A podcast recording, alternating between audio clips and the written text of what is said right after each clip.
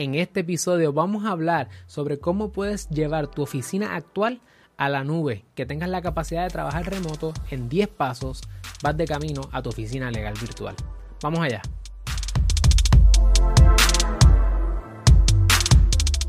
Saludos familia, yo soy el licenciado Alexiomar Rodríguez, fundador de Ciclo, y una de mis pasiones es ayudarte a establecer, crecer y proteger tu negocio. Particularmente los martes, te estoy hablando a ti, estudiante de derecho, abogado o abogada que estás interesado interesada en tener una oficina legal virtual. Mi misión es compartir mis herramientas, eh, las cosas que yo he aprendido, los recursos que conozco a través del tiempo, compartir todo eso contigo para que puedas tener una práctica que, se, que vaya más de acuerdo a tus expectativas de vida y a tu definición de éxito. Así que este lugar es el lugar para ti. De hecho, si es la primera vez que nos conocemos, te invito a que te suscribas a nuestro canal.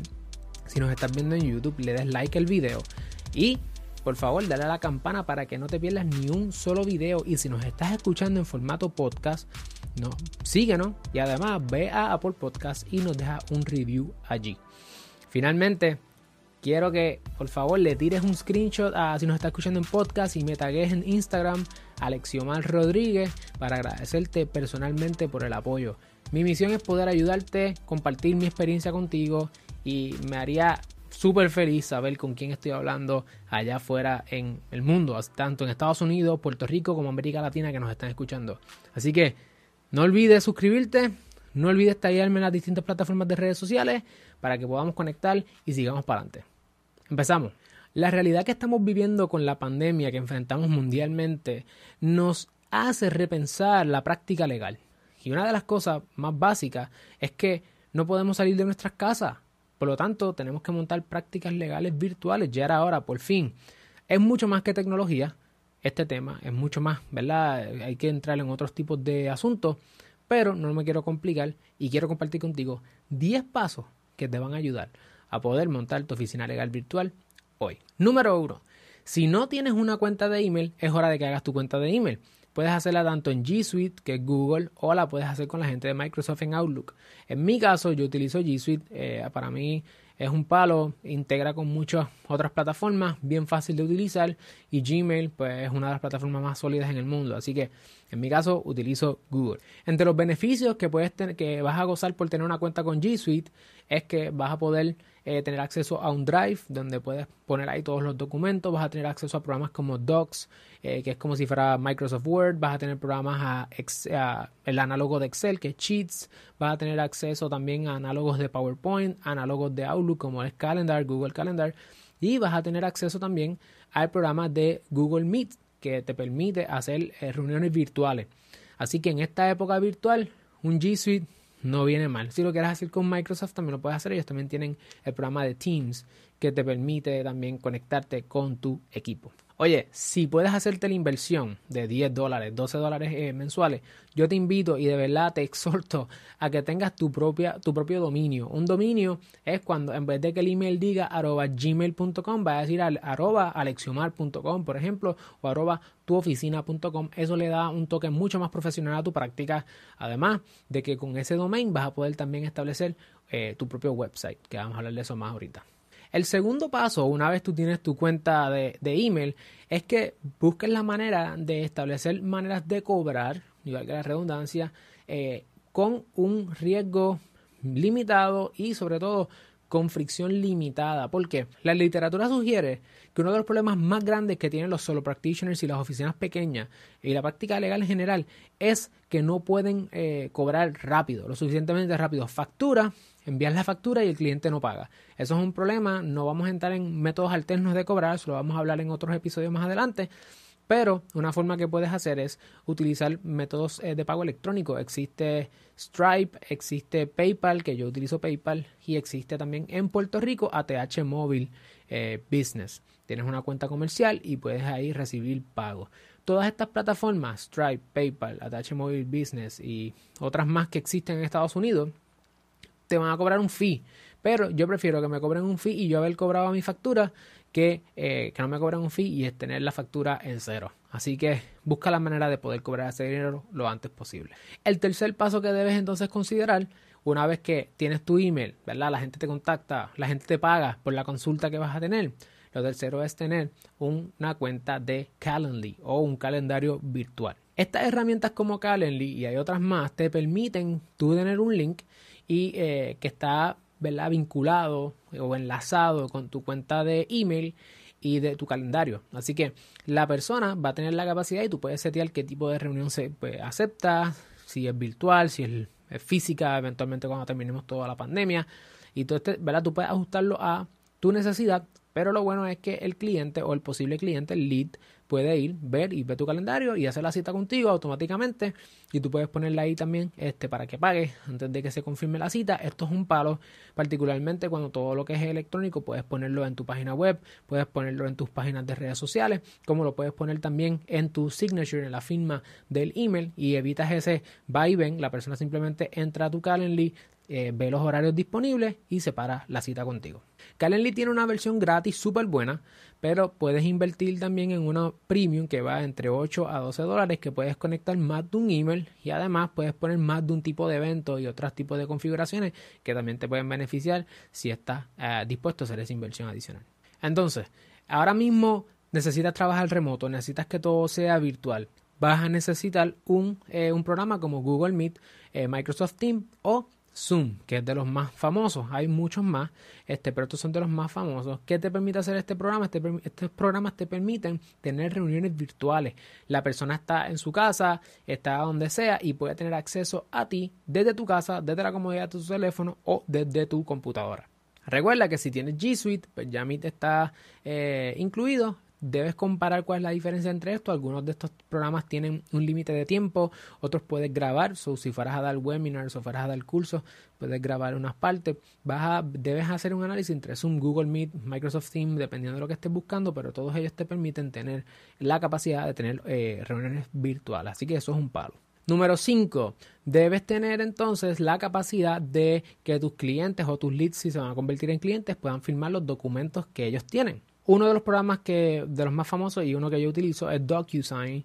DocuSign te permite, aparte de automatizar documentos, automatizar procesos y cierto, ¿verdad? tiene muchos beneficios. Una de las herramientas que tiene es la de la firma electrónica. Por ejemplo, esta persona te contactó, te reuniste con ella de forma virtual y tú dices, ok, pues te voy a enviar mi propuesta, ¿verdad? Mi acuerdo de representación. Tú le envías eso por, lo haces en PDF, lo subes acá a DocuSign, DocuSign se lo envía a la persona. Cuando la persona ve el documento, tú tienes, tú sabes, te notifica, la persona abrió el documento. Y tú puedes poner para que te, te filme, te ponga la información que tú le pidas, te inicie todas las páginas, todo eso de manera virtual y es un palo para evitar también esto que si tirar una foto, o sea, imprímelo, fírmalo, tirar una foto, escanealo, súbelo, te evitas eso solamente con un programa como DocuSign. Súper sencillo. Este programa sí lleva un costo de 10 dólares mensuales, pero puedes gozar de los primeros 30 días con un free trial que tienen por lo menos ahorita cuando lo chequees. Así que no lo dejes para mañana. El sexto paso es que tenga un, eh, un programa de contabilidad. Este programa de contabilidad, el que yo utilizo es QuickBooks. Yo no tengo ninguna afiliación con estos programas que te he mencionado hasta ahora, más allá de ser un consumidor, así que no hay que hacer un disclosure aún. Eh, QuickBooks te permite hacer lo que se llama el bookkeeping, así que cada vez que entran las transacciones tú la conectas con PayPal, eh, la conectas con tus tarjetas de crédito, con tus cuentas bancarias y cada vez que entre, eh, esa información ¿verdad? financiera se acomodan por gastos, por eh, income, tú puedes entonces separar las cuentas y puedes llevar esa contabilidad de manera que cuando lleguen el momento de presentar las planillas, pues ante IRS, ante Hacienda, en el caso de Puerto Rico, pues ya tú tienes ahí la información y es más fácil para que tu contador o tu CPA te pueda ayudar con la erradicación de las planillas. Así que QuickBooks es tremenda herramienta también. Lleva un costo de 20 dólares, 25 dólares mensuales más o menos, pero es mucho más económico que tener un bookkeeper la full time contigo.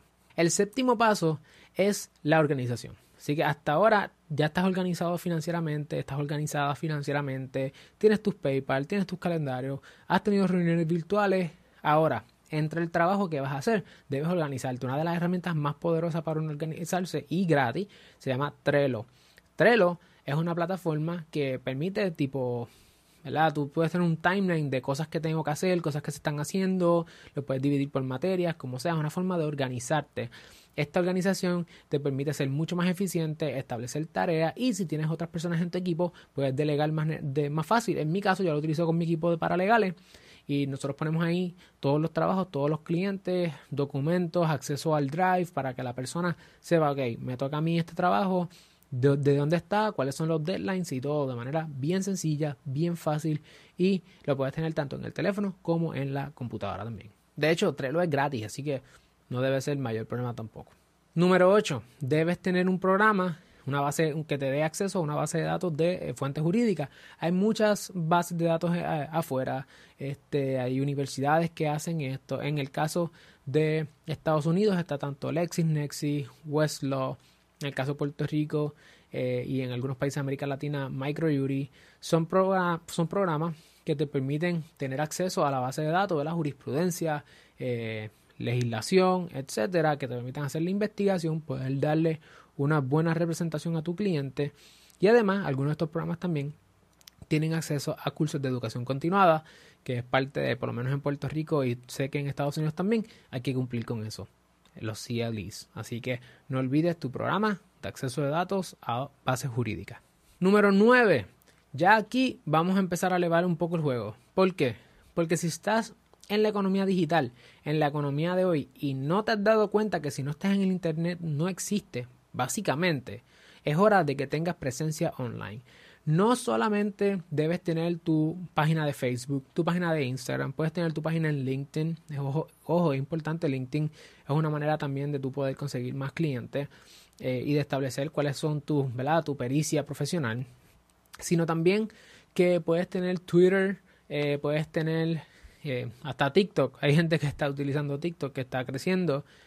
Hay distintas plataformas. También puedes tener una plataforma de para tener un podcast. Nosotros utilizamos Anchor. Eh, también puedes utilizar, digamos, YouTube como un canal para tú compartir tu conocimiento. Las redes sociales y las plataformas están allá afuera. Es gratis suscribirse y, establecer y empezar a crecer ahí, es gratis. Obviamente, si quieres llevar tu presencia online a otro nivel, pues sí, hay que invertir. Pero, después de todo, es la manera en que tú puedes establecer tu presencia allá afuera y que la gente te conozca. Más ahora que la gente no puede estar pasando por las oficinas, en el caso de una pandemia como la en que estamos, que no sabemos cuánto vaya a durar. Estos son momentos de uno poder darle acceso a las personas a quien uno es y de uno decirle, mira, yo puedo satisfacer esa necesidad legal que tú tienes o esa necesidad eh, o esa demanda ¿verdad? legal. Así que tienes que tener tu presencia online. El paso más sólido, que es lo que te quiero decir, a pesar de que hay plataformas gratis, lo más sólido y lo más correcto es que tú tengas tu propia página web. Vamos a hablar después de diseño de página web y de mejores prácticas, pero una cosa que te voy a decir es lo siguiente. Los pasos. Si tú quieres hacerla, yo, yo hice mi primera página web, yo hice mis primeras tres páginas web y le hice página web a otros abogados. Eh, y, y los procesos son bien sencillos. Número uno, necesitas un nombre de dominio. Con eso puedes ir a plataformas como GoDaddy, que son plataformas que te permiten, tú buscas ahí qué nombre de dominio está disponible. Eh, también te voy a dejar un, creo que eventualmente vamos a subir un video esta semana, el jueves, de cosas que puedes hacer antes de escoger un nombre de una marca. So, piensa en el nombre de dominio y cómo te vas a llamar como una marca, porque después de todo eso es lo que es. Y de esa manera, lo que puedes hacer es tener acceso a los nombres de dominio en Facebook, en tu página web, en el email, para que todo sea ¿verdad? un front bastante coherente. Un nombre de dominio es el primer paso a la hora de crear una página web. El segundo paso es conseguir un hosting. Hay, hay dominio, y yo sé que esto puede ser un poquito técnico, pero tú puedes comprar el dominio en un lado y llevarlo y ponerlo en eh, que otra plataforma que se dedique a hacer hosting mantenga el dominio, es decir, donde vive la página web. Esos son servidores, hay videos en YouTube que te enseñan a hacer esto de manera bien fácil, pero piensa, palabras clave, dominio, hosting. Puedes utilizar Bluehost, SiteGround y hay otras plataformas que te permiten hacer eso. Aunque hay plataformas como WordPress que ellos mismos también te pueden dar el hosting del, dominio. Número 3 en esta fase es crear tu página web. Puedes crear tu página web en Wix, puedes crear tu página web en WordPress, en Webflow, dependiendo el tipo de página web que tú estés buscando, tu budget, hasta qué nivel estás dispuesto a invertir. Es importante que estés consciente de que estos pasos pueden ser técnicos, hay pasos de estos que ciertas páginas web como Wix, por ejemplo, tú puedes hacer todo ahí mismo, comprar el dominio ahí mismo, eh, tener el hosting ahí, todo, ¿verdad? Pero es importante que hagas un análisis de hasta qué punto estás dispuesto a invertir. Yo te, yo te exhorto a que lo hagas bien, que inviertas en tu página web, porque después de todo esa es tu página de presentación. Y finalmente, el paso número 10 es tener ya la próxima tecnología. Esa próxima tecnología estamos hablando aquí de Clio. En mi caso, este, te voy a dejar un enlace en la descripción de este video o del podcast para que tengas acceso a 7 días de trial, de free trial con Clio. Eh, ahí vas a ver que hay un código de nosotros. Nosotros eh, tenemos una afiliación con Clio, así que hacemos el disclosure ahora. Yo soy un Clio Affiliate Partner, así que como usuario, además soy partner de ellos y te voy a dejar ese enlace ahí, así que haciendo el disclosure. Clio es una plataforma que tiene dos áreas, Clio Grow y Clio Manage. Clio Grow es el área donde tú puedes eh, manejar o administrar personas que todavía no son tus clientes, que son leads, y tú puedes establecer, ok, esta persona es un lead, por donde vino, que tú puedas llevar datos y después quiero, te voy a dar acceso a mi Clio Grow para que lo veas en un episodio futuro, para que veas cuál es la data que tú puedes recoger de ahí y cómo te permite eso tener una, una, una práctica mucho más eficiente y que sepas dónde invertir y dónde no. Clio Manage, por otra parte, te, es un case management software. Ahí ya tú administras quiénes son tus clientes, ahí tú facturas, eh, tú llevas a cabo, digamos, pones las categorías del tipo de cliente que tú tienes, los rates, eh, tienes acceso a un dashboard de toda tu oficina, cómo está funcionando.